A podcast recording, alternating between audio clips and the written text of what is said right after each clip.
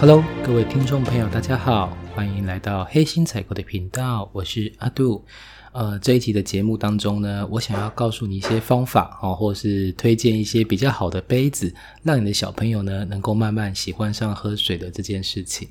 呃，身为两个小孩子的爸爸，那时常呢，就是呃，会遇到一个状况，就小朋友会有这个便秘的问题。那很容易呢，他很多天都没有便便的话呢，在呃要开始上厕所的时候，可能那个大便里面会带着血丝。那每次看到的时候，我心里都蛮蛮蛮不舒服的。我并不是觉得大便或者是流呃这个东西很肮脏或什么，而是看到他那个便便很难过的样子，让我心里其实很。心疼。那很多小朋友其实基本上都不爱喝水，我不知道是不是说小朋友。那我自己的两个小孩子其实都有过类似的样这类似这样的问题，他们其实都不是喜欢喝水，都不是很喜欢喝水。那其实我也试过了很多种的方法，那都不太太见效。但慢慢的，我自己整理出了几套方法，那目前的状况有改善，小朋友呢也比较喜欢喝水，那便秘的状况其实也有改善。因此这集的内容可以提供给你。当然，如果你没有小朋友的话，其实这集的内容呢，我也会探讨一些不同的。杯子材质啊，我们该如何去选择？那什么样的一个杯子会比较适合我们来做饮用水的一个动作？好的，那让小孩子呃一开始想跟大家先聊一下，说怎么样我们能让小孩子喜欢上喝水这件事情哈？那我觉得呢，小朋友都喜欢新鲜的东西，所以第一个，我建议你呢能够呢去帮他偶尔去换一下杯子。哦，就是同一个杯子，你不要一想，就是他一用就会用很久。那小孩子慢慢没有新鲜感之后呢，他基本上就不太喜欢那东西。但是相反的，你偶尔拿一些新的杯子给他的时候，你会发现他非常的兴奋，因为新的东西嘛，总是会很想要尝试看看。那其实我也因为植物的关系啊，所以我常常会有一些样品，那我自己也会做测试使用，那也会带回家给小朋友稍微用一下。那我发现啊，其实偶尔给他一些新的杯子，会引起他。比较高，想要喝水的一个兴趣。那第二个就是呢，我建议你，呃，这其实是是一个人体的一个一个需求嘛，就是说，当他今天基本上都没有什么流汗，像夏天的时候，现在天气很热，我们不会让小孩出去，那不太会让他出去的状况底下呢，他没有流到什么汗，其实基本上他也不太会需要喝水嘛，对吧？所以我第二个想建议大家，当你小孩子不喜欢喝水的时候呢，你不妨带他出去运动一下，流流汗。在这个时候呢，你再把水拿出来给他喝，呃，相信我，他一定会去喝哈。而且喝完之后，我觉得这有点像心理学的古典制约，因为他每次在很口渴的时候，你递给他水喝，他喝了水之后，发现说，诶，就没有那么口渴的情况底下呢，他对水这件事，喝水这件事情呢，就慢慢被制约，就是他真的需要解渴的时候，他基本上就会来喝水了，对吧？再来第三个，我觉得这个也是我们呃很容易小孩子不喜欢喝水的原因，就是呃。我们给他太多的牛奶啦、果汁或是饮料。那这些东西基本上它也含有水分嘛，那同样的就是这些东西也基本上某种程度上可以解我们身体的渴，所以小朋友如果喝了太多的牛奶啦、果汁或饮料的话，其实本来就会降低他喝水的需求。那在这种情况下，我就会建议大家说，哎，那就少给一些牛奶或果汁或是饮料这些一体东西，就少一点给他。那他口渴的时候呢，他就会来喝水哦。那帮大家整理一下，基本上是很简单的三个方法哦。第一个方法，我认为你偶尔。给给他一个新买一个杯子给他，那小朋友因为新奇嘛，所以就会想尝试尝试，他就会去喝水了。第二个，你带小朋友出去运动一下下，那他口渴了，他自然而然也会想要喝水。那他每一次都发现喝水可以解渴之后呢，他也会开始喜欢上喝水这件事情。那最后一个就是，除了水以外，其他的液体啊，就少一点给他嘛。其他的牛奶、果汁、饮料就少一点让他喝，因为喝了这些东西，基本上他也会不想要喝水。好的，那讲完这三个，让小孩子可以慢慢习惯要喝水哈，可能会爱上，可能有点难了，但是基本上可以慢慢习惯喝水这件事情呢。我觉得这三个方法蛮有用的。那讲完了这个第二部分，我想跟大家呃聊一下，就是说，其实我们现在哦，呃，这个市面上有各式各样的杯子哈，什么譬如说哪些杯子呢？可能有塑胶杯，有不锈钢杯，有陶瓷杯哦，或者我们讲马克杯，又或者是有玻璃杯。那这几种杯子，你要如何去做选择呢？好，那我们都知道，第一个塑胶杯嘛，它其实它的优点是什么？它优点是它很轻便哦，它很轻，很好携带。第二个是它价格其实相较于其他杯子，它也会稍微比较便宜一点点哈。但是塑胶杯有几个有两个比较糟糕的一个缺点，我相信大家可能都知道哈。第一个，塑胶杯它常常会添加一些增塑剂，好，这种东西它装水的时候，有毒的化学物质就很容易哦溶解到水中了哈。第二可能就我们讲的塑化剂。那再就是塑塑胶杯，它还有一个构造上面的一个瑕疵，就是说它有比较多的孔隙。那这些孔隙呢，可能在我们肉眼看不太到的一些脏污啊，其实都会藏污纳垢在这些孔隙当中。所以塑胶杯呢，我觉得它有两个比较糟糕的一个缺点。第一个，它有很多的塑胶剂和塑化剂；第二个则是说它的孔隙过大，那很容易造成里面会藏污纳垢。好，第二个。我们常在看到的杯子是什么呢？就是不锈钢杯。那不锈钢杯它其实蛮有趣的。其实一开始这个发明它是从不锈钢瓶衍生过来的哈。那不锈钢瓶呢，有有一个就是它的一个历史，它基本上是在一八九二年的时候由牛津大学的一个人所发明的哈。那他那时候发明的是真空保温瓶。那原理就像我一开始在第一集跟大家介绍的，他一开始设计的时候就是设计成两个瓶子。那这样这两个瓶子焊接在一起之后呢，把它中间缝隙中的空气抽掉。那因为这样子，它就不会去呃跟那个第二个呃第一个瓶子跟第二个瓶就不会有所接触，它就不会去传递到热量。那所以呢，你不管是放热水或放冷水，在瓶子当中，其实都比较容易能够。保温，那这个其实呢，呃，这个不锈钢杯到什么时候开始流行？大概是在一九五零年代的美国哈，它开始流行，因为那个时期大，它那时候美国他们蛮流行去家庭野餐啊，或是去远足或去露营的时候，他们会携带这个保温杯，所以你会发现哦。呃，这个不锈钢杯哈，它当初在盛行的时候呢，它有一个它自己设定的用途，它通常是主打是在户外去做使用的，因为你在户外的时候，可能这个你必须要保冰或者保温，它温度比较容易去做很大的变化，所以它基本上一开始设计时候，我就觉得它就是比较偏向于一个户外使用。那不锈钢杯有什么优点呢？啊，基本上它就是大家都知道嘛，保温效果不错。第二个呢，它也比较耐冲击，就是当你你不小心杯子滑落跌落地面的时候，它比较不会像其他杯子可能会破掉啊，或是会碎裂掉。基本上它是比较耐冲击的。但是呢，它的缺点也是很明确的，就像我讲的，之前还是会有一些比较劣质的商人哈，他不是使用真正食品级三零四或三一六的不锈钢材质，他可能使用的还是工业级二零一的材质在制作这个保温杯。那假设是这样制作的话，那它里面的重金属的物物质就很容易释放出来。好，那这物质释放出来，大家对人体就是有害的。第二个部分呢？不锈钢杯啊，其实我都会一直建议大家，你尽量不要去装一些酸性的饮料，像是果汁啊、咖啡啊和碳酸饮料，因为这种东西都很容易和金属发生一些化学作用，那实际上是非常不好的哈。好，介绍完塑胶杯、不锈钢杯，我接下去想介绍两个，就是呃，这个其实才是我们比较常在室内使用的，好像塑胶杯跟不锈钢杯，我都会认为它是比较属于户外在做使用的，好，但是接下去要介绍两个的，一个是马克杯，一个是玻璃杯，这两个我都会认为它是比较适合我们在家里面使用，我也比较推荐是说拿这两种杯子给家里在盛家里的小孩子盛装用水，哈，不要说在家里面你还去使用塑胶杯或是。不锈钢杯，因为我觉得这样的东西，它基本上都有它天生的一个缺陷存在。那第三个想要介绍的马克杯，那讲到马克杯，我们就不得不讲，其实马克杯哈，它会流行起来，其实跟历史是有相关的。它基本上是在第那个女权运动发展开始的时候呢，它是第一次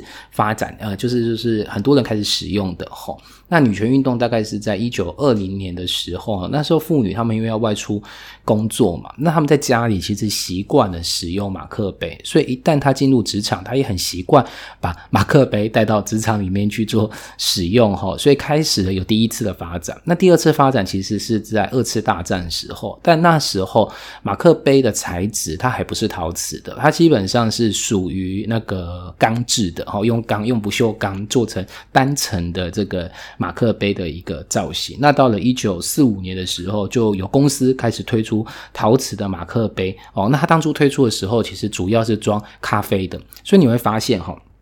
在我们现在的一些咖啡店的时候，它在盛装这咖啡的时候，除了呃有些使用一次性的这个纸杯之外呢，其实还蛮多会使用马克杯的。我觉得马克杯它有一个很不错的地方是，它也有基础的保温作用，因为它的杯体比较厚，那它导热就不会像那种比较薄的杯体那么容易导热，所以它有基础的一个保温作用。再来，你里面盛装如果是比如说是咖啡的话，因为它通常都有个把手嘛，所以你也比较不会被去呃被用到。烫伤这个样子，那。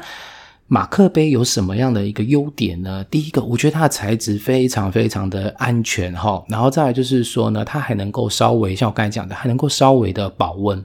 但是呢，它有它的缺点。不过它的缺点不是源自于它的材质本身，而是呢，因为呃，商人为了让大家能够去采购更多的马克杯嘛，因为不可能说你买一个马克杯他就赚你一次钱，后面他就不需要再赚钱，所以他时时的必须要推出一些新造型的马克杯，像。星巴克，我觉得它就很常推出一些新造型的或新设计，或是一些新标语的马克杯出来给大家选择，刺激大家再消费嘛。那也因为这样子哦，所以它这造成了它本它现在的一个缺点，就是说，呃，我们在这个呃马克杯上面去上这些颜色，你在这个上这些彩釉去涂染的时候呢，甚至哦。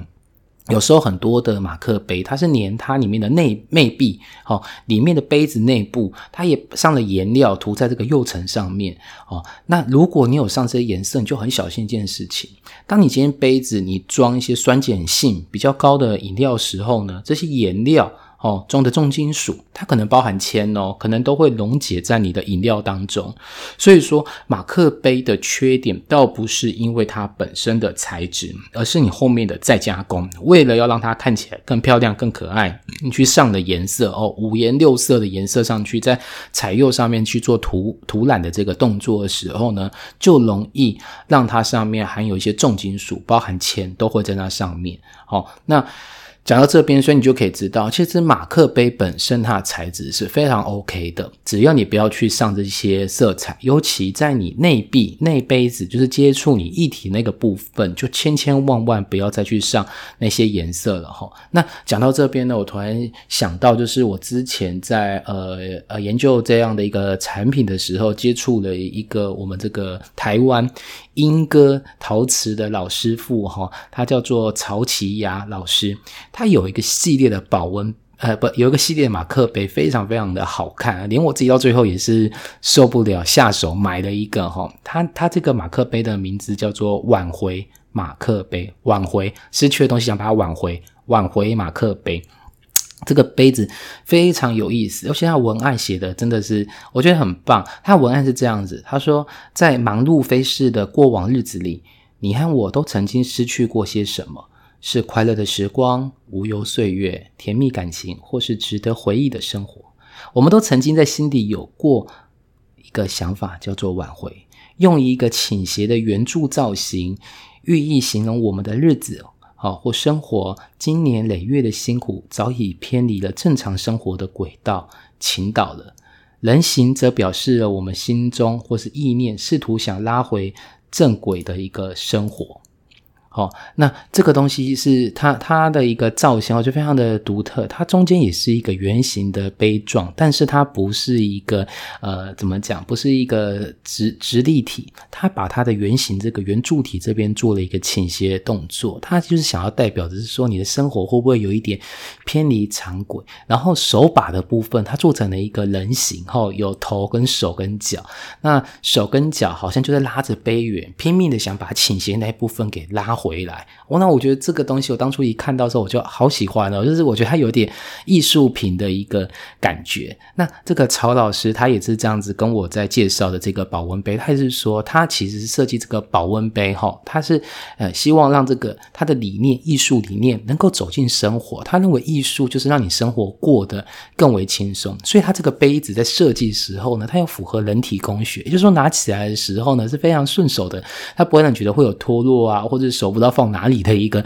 一个窘境哈。它设计的是非常符合人体工学的。那他也跟我讲的蛮多的，就是关于这个保温杯的一个呃这一个创作的一个历程。他说这其实是在他跟他呃老婆吵完架之后哈，他才想到的一个理念，就是有时候我们生活中难免有些不如意的事情，然后因为呃情绪上面无法让自己冷静的状况下，常常做出一些很错误的决定，就像跟老婆吵架。也许开始的时候那真不是什么大事，但是因为大家言辞上面的不平静，然后反而制造了更多的对立，然后等到最后你发现你话说的太重、太多、太过的时候，你会有一种想要挽回，希望这个事情先没有发生过。所以他这套作品呢，就会做一个人形的一个一个手把在这个杯子上面，好像试图把这个倾斜的杯子能够。拉回来，好，那这个东西也蛮妙的，就是说，呃，这东西我觉得你要买要快哈，我我我我没有收老师的任何的个费用哈，只是因为我自己用完，我真的觉得很棒哈。那呃，他因为为什么说要买要快，是因为他现在这个工厂已经停工了，这是我去年大概在。二零一九年七月的时候，哈，我知道的资讯，哈，因为那时候，呃，反反正就是说经济景气的不好啦，所以导致于它的这个生产的效能就变得更糟糕了嘛，那没办法养活那么多工人，所以他在去年七月的时候，听说他已经断断续续在生产，那已经考虑要停工，那目前有没有停工，我不是很确定，所以我觉得，呃，我等下在下面那个 show note 那边我会放一下这个。这个这个马克杯挽回马克杯的一个连接，你可以再去看看还可不可以买到。那这个东西其实呢，还有另外一个我会很强烈想要去推荐这个马克杯，还有一个原因是因为这老师在跟我分享他的制造历程的时候，他说。哦，因为它这个没有办法用机器自动化的生产，因为你想象嘛，它的陶瓷是它这个杯子，甚至杯子的形状都有点倾斜的状况的时候，它没有办法量化的生产，所以他们都用人工的方式去制作出来的，所以它的不良率很高，它基本上有百分之三十的不良率，也就是说做一百个里面只有七十个是好的，剩下三十个，其实曹老师说他就自己把它。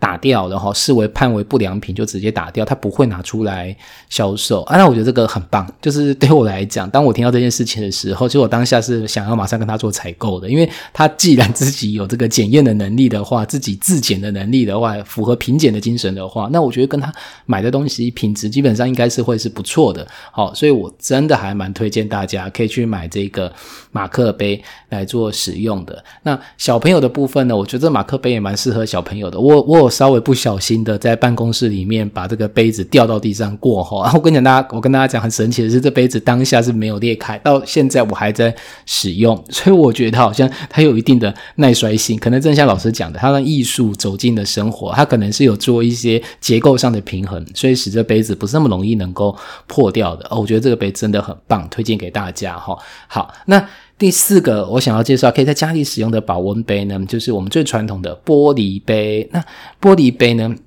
它应该是这些杯子当中，我觉得最棒的哈。那玻璃杯它在整个烧制的过程中，它不会有有机的化学物质哈，而且呢，它外表是非常平滑的，不像塑胶，它可能还会有一些细的毛细孔。其实玻璃杯是完全没有毛细孔的，所以它清洁也会非常的方便。好，那只剩下最后一个缺点，因为这节目我是推荐给呃家长帮小朋友买杯子嘛，哈，在在在做的节目，所以我只能讲它唯一的一个缺点就是说它不适合。小朋友使用，OK，所以如果你是大人的话呢，你就可以去买玻璃杯在家里使用，我觉得非常的棒。那前阵子呢，我发现在市场上面有很多这个双层玻璃杯，哈，它把玻璃杯也是烧制成双层的样子，然后中间呢是不是真空？它中间只是说呃没有任何的呃，它中间是有点像是就真空的一个状态，哦，真空状态好的。那基本上呢，它能够隔热，能够有效的隔热。哦，这玻璃杯我目前也是买了一组自己在做使用，我也觉得。很棒，就是呢，譬如说，有时候我自己喜欢喝一点呃冰的葡萄酒的时候呢，在喝的时候，它杯体外面不会马上的凝结水珠，因为有水珠很讨厌，感觉杯子在桌上也会有点滑滑的，其实都不太好。那所以我觉得最推荐的就是玻璃杯。所以以上跟大家分享的四个材质嘛，吼，玻璃杯、呃陶瓷杯就是马克杯，然后再是不锈钢杯，然后再是这个塑胶杯。那这几个材质我的推荐，哈，先不以它的。作用来看，以推荐的程序来呃的程度来看的话，我最推荐其实是玻璃杯，好，再来就是马克杯、陶瓷杯。再来就是不锈钢杯，最后才是塑胶杯。可是呢，因为有时候我们要带出去嘛，对不对？那你要带出去的话，你不可能带玻璃杯出门，那不止容易破，其实也不好携带嘛，对不对？所以呢，我我我会建议大家哈，其实你应该给你的小朋友哈，每个小朋友都有三个杯子。我自己就是这样哈，要有三个杯子。那在家里呢，我建议使用的是马克杯哈，那它不会像玻璃杯那么容易碎裂嘛，对吗？也比较安全一点点。再来，在夏天的时候外出的时候，我建议给小孩准备的是塑料的水壶，哈，为什么？因为。比较轻，就是因为比较轻嘛，哈。那如果在冬天，我就建议用不锈钢水壶，因为基本上这个有时候这几年的冬天，台湾的冬天真的是温度突然就是偏的很低了，那真的喝一般常温的水都只能觉得超冷的嘛，哈。所以我觉得冬天就是用不锈钢水壶，夏天是用塑料水壶。那在家里，我建议你给小朋友用马克杯。好的，那第三个部分呢，我想要帮大家推荐几个我自己在使用的这个杯子哦，我觉得真的都。蛮不错的。那马克杯我刚已经推荐过，就是那个挽回。挽回马呃马克杯，你可以去采购那个。那再来一个呢？我想要推荐给大家的就是这个，我自己非常喜欢，在上期节目当中其实有录的哈，那是给大人的杯子哈。那我呃我很喜欢的一个品牌是美国品牌叫 Clean Contain。你有兴趣的话，你可以听一下上一集哈，我有对它做更多的一些介绍。那在这边我只介绍给小朋友的杯子哈，Clean Contain 这个保温杯哈，它基本上有两款适合小朋友的，它一款的不锈钢保温杯。杯呢？呃，是双层的，另外一款就是单层的不锈钢瓶。哈，好，这两个有什么差呢？呃，第一个介绍是孩童经典窄口保温。不锈钢瓶，哈，这个窄口经典窄口的不锈钢保温瓶，哈，它比较适合比较大的小朋友使用，它是直接对嘴就可以直接做，打开之后就可以直接饮用了。那第二个呢是比较推荐，哈，是给年纪比较小的小朋友使用，那基本上六岁以上之后再去做使用，哈。那它这个保温瓶它是单层的，哈，它是孩童经典窄口单层。不保温不锈钢瓶哦，你要注意哦，它有写清楚哦，一个是保温不锈钢瓶，一个是不保温不锈钢瓶哦，在它官网上面是写的很清楚的，一个有保温效果，一个没有保温效果。那为什么它另外的设计没有保温效果呢？其实我后来有去询问了一些就是妈妈哈，她是这样跟我说的，是说因为。小朋友基本上本来就不喝太烫的水，尤其年纪越小的小朋友，他越不去越不爱去喝那种太烫的水，所以他的保温瓶基本上不需要保温的哈。那反而。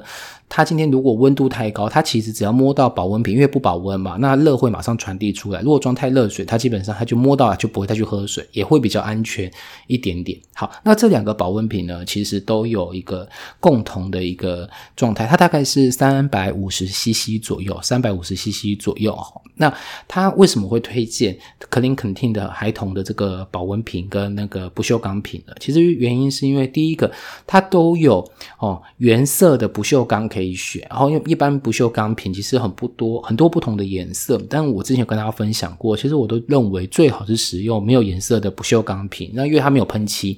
有喷漆的话，毕竟还是有可能会有重金属的。更何况，就像我之前跟大家分享第一集跟大家分享的。很多非食品级的油漆，其实都是喷在保温瓶上面的哈。那这个基本上，这颜色也是这个漆料是基本上对人体是不太好的。所以呢，Clean Contin 它推出的这个两款保温瓶，它都有不锈钢原色可以选择，我觉得这个很棒。第二个。呃，我要跟大家讲哦，就是不锈钢内瓶的地方呢，它有一些，譬如说止水阀啦，像第一个我介绍的那个保温瓶，它就有一个那个止水阀哈，就是细胶细胶圈，那个细胶圈我会建议大家三个月就要换一次，因为不管你怎么去洗它哈，怎么去冲洗它，其实它放在里面，你也知道它长期跟水这样子接触在一起的时候，其实难免都可能会有发霉或藏污纳垢的一个可能，所以我会建议你三个月就要。换一次哈，那像是孩童他经典的这个单层不保温的不锈钢瓶也是一样，它有吸管，它有吸嘴，那我建议三个月就要换一次。那 Clean Contain 它这些替换品，它在官网上也都有卖，也就是说你蛮容易取得这些替换品的。那我觉得这就是我第二个推荐它的理由，就是这些该能够换掉配件呢，它有提供足够的多的选择给你。第三个我觉得比较好的是，呃，其实我们都知道，在台湾大家蛮常使用象印保温瓶的。那象印保温瓶对我一直来讲，它都有一个天生的问题，就是。它的保温效果不错，真的是蛮不错的哦。那但是它的内层呢，好像它是有镀膜的，也就是说它的内壁的部分，注意去看，它不是不锈钢的原色，它通常呈现的是一个灰色的颜色。那基本上对我讲，那就是镀膜的一种技术。但我会觉得那个东西都还是有着隐忧。那肯定肯定它有这个好处是，它的内壁它是完全没有去做镀膜的，也就是说你在使用上面可以减少掉这个。疑虑，OK，好，那讲到这边的时候呢，有些人可能会问我说：“诶，那你推荐的这个有吸管型的，有可以指引型的，那你怎么没有去推荐？现在外面有种很可爱的，有握把的，它好像一个小企鹅一样，哈，它的瓶身外面还有握把的，为什么我不去推荐？我可以直接跟你这样讲，就是市场上目前所有有握把的这个保温瓶，儿童保温瓶，哈，它使用的材质通常都是塑胶料里面的 PC。PC 这里面基本上就一定有塑化剂哦，那基本上小朋友他可能在拿完这个这个握把之后，可能会放到嘴巴里面去吃嘛，吼，那其实就有可能会吃到塑化剂，所以基本上我是完全都不会去推荐有握把的这个保温瓶。好的，那这就是第一个我想推荐给大家的不锈钢保温瓶。那第二个我想推荐的是塑料瓶，就是我讲其实塑料它有它天生的缺陷，但是有些材质就是我之前一直在狂推的，叫做 Triton。T R I T A N 这个材质，Triton，它是美国的，呃，就是美国美国人发明的一个材质，是非常的棒。它基本上呢，它呃，除了不含塑化剂之外呢，基本上它还蛮耐撞的哈。那我第二个想要推荐的这个加拿大品牌，它叫做 Drink in the Box 哦。Drink in the box。那这个品牌呢？我觉得除了就是刚才讲，它完全使用 Triton 材质之外，它没有那个塑化剂呀，没有 BPA，没有 PVC 呀。那它甚至通过了美国 FDA 的安全认证，也就是说，这个东西在使用上面是没有问题的。那第二个部分呢，就是说，Triton 材质哈，你去摸起来，它跟一般的塑胶瓶不一样，它比较有个磨砂感，磨砂感基本上就比较不会，我觉得它有一定程度的止滑作用，小朋友比较不会脱手。那再来呢，这个吹藤材质它蛮特别的地方是，它的材质是比较坚固的，所以就算你不小心撞到地上，你也不用很担心，就是它并不会马上的像一些。塑料瓶一样会裂开或者怎样，其实它基本上比较不会，哦，真的是比较不会，所以我觉得这是第二个我想要去推荐的。那第三个，我觉得哈，这个 Drink in the Box 这个加拿大品牌，它这个杯子非常棒哈，它的配件呢能够拆得非常细，就是它是一个吸有带吸管的杯子哈，那它基本上可以拆成它的杯身、杯盖、吸管呢，还可以拆成上下两个部分，你都可以直接清洗到哈，那它是非常好拔，也非常好塞回去，那尤其是它。这个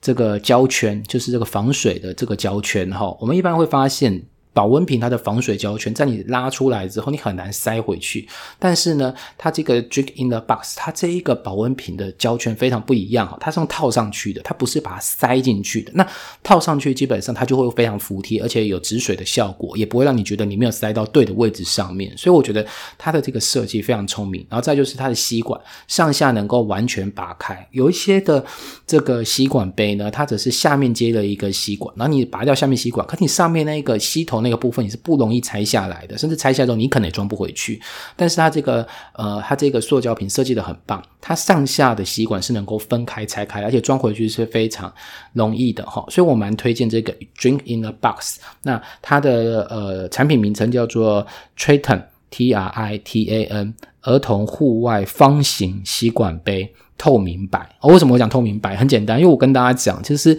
它那个塑料里面有颜色啊，基本上也是颜料的添加。那我自己在买这些东西的时候呢，我都觉得还是安全第一哈。那所以呢，我就会建议你就直接买透明白色，不要去买那些有颜色的一些杯子。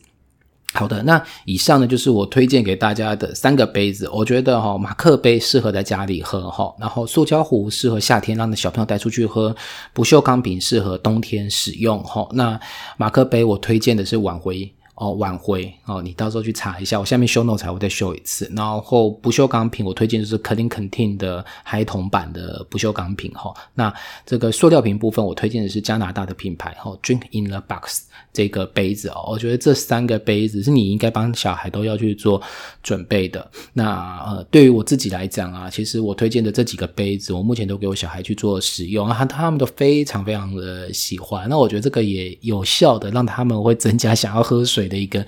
欲望，因为有时候有些新杯子之后，他就会拿拿来玩一下，然后专心的喝一下水。那对于你来说，我也希望呢，能够帮助你解决小孩子不爱喝水的这个问题，因为真的不爱喝水，他后面造成问题很多，便秘啊，身体状况不好等等的哦。那对于我们大家来讲呢，我也希望我会去推荐这些品牌哦。那当然也希望大家去采购。那为什么会推荐大家去采购？因为我觉得我去推荐你这些品牌，你去采购，你就不会去买那些很劣质、很烂的一些商品。为什么？我觉得。这个市场一直进入竞价的一个状态，大家为了能够提升它的销量，其实它都已经不择手段去压低它自己的售价，去做价格的竞争。那价格竞争到最后面，它只不过就是做出更烂的东西，因为羊毛出在羊身上，从你身上只赚到十块，你可以奢望它做超过十块的产品嘛？基本上扣掉它毛利率，可能它真的在做的成本一个不到一块，不到两块哦。那这种情况底下，我觉得只要大家一直去采购这种东西，那商人觉得有利可图，就一直拼命做一些低价，然后品质不好的商品出来。那我也希望就是，嗯，就有我推荐的一些。品牌哈，然后能够说把这些低价劣质的商品，慢慢的哦，就是就是排除在外哈，不要到最后劣币驱逐良币，这些真的比较好的杯子反而销售不好，那些卖的品质很差杯子呢，有毒的杯子反而越低价格低廉，越卖越好，然后整个市场上都是这些很糟糕的杯子。那当然你不见得要去买我推荐这些杯子哈，那我只会先告诉你是说呃。第一个，如果说它有这个以塑料部分来讲，我觉得不管是不锈钢杯或者塑料杯都一样，就是说它是吹藤材质的，真的会比较好一些些哈。除了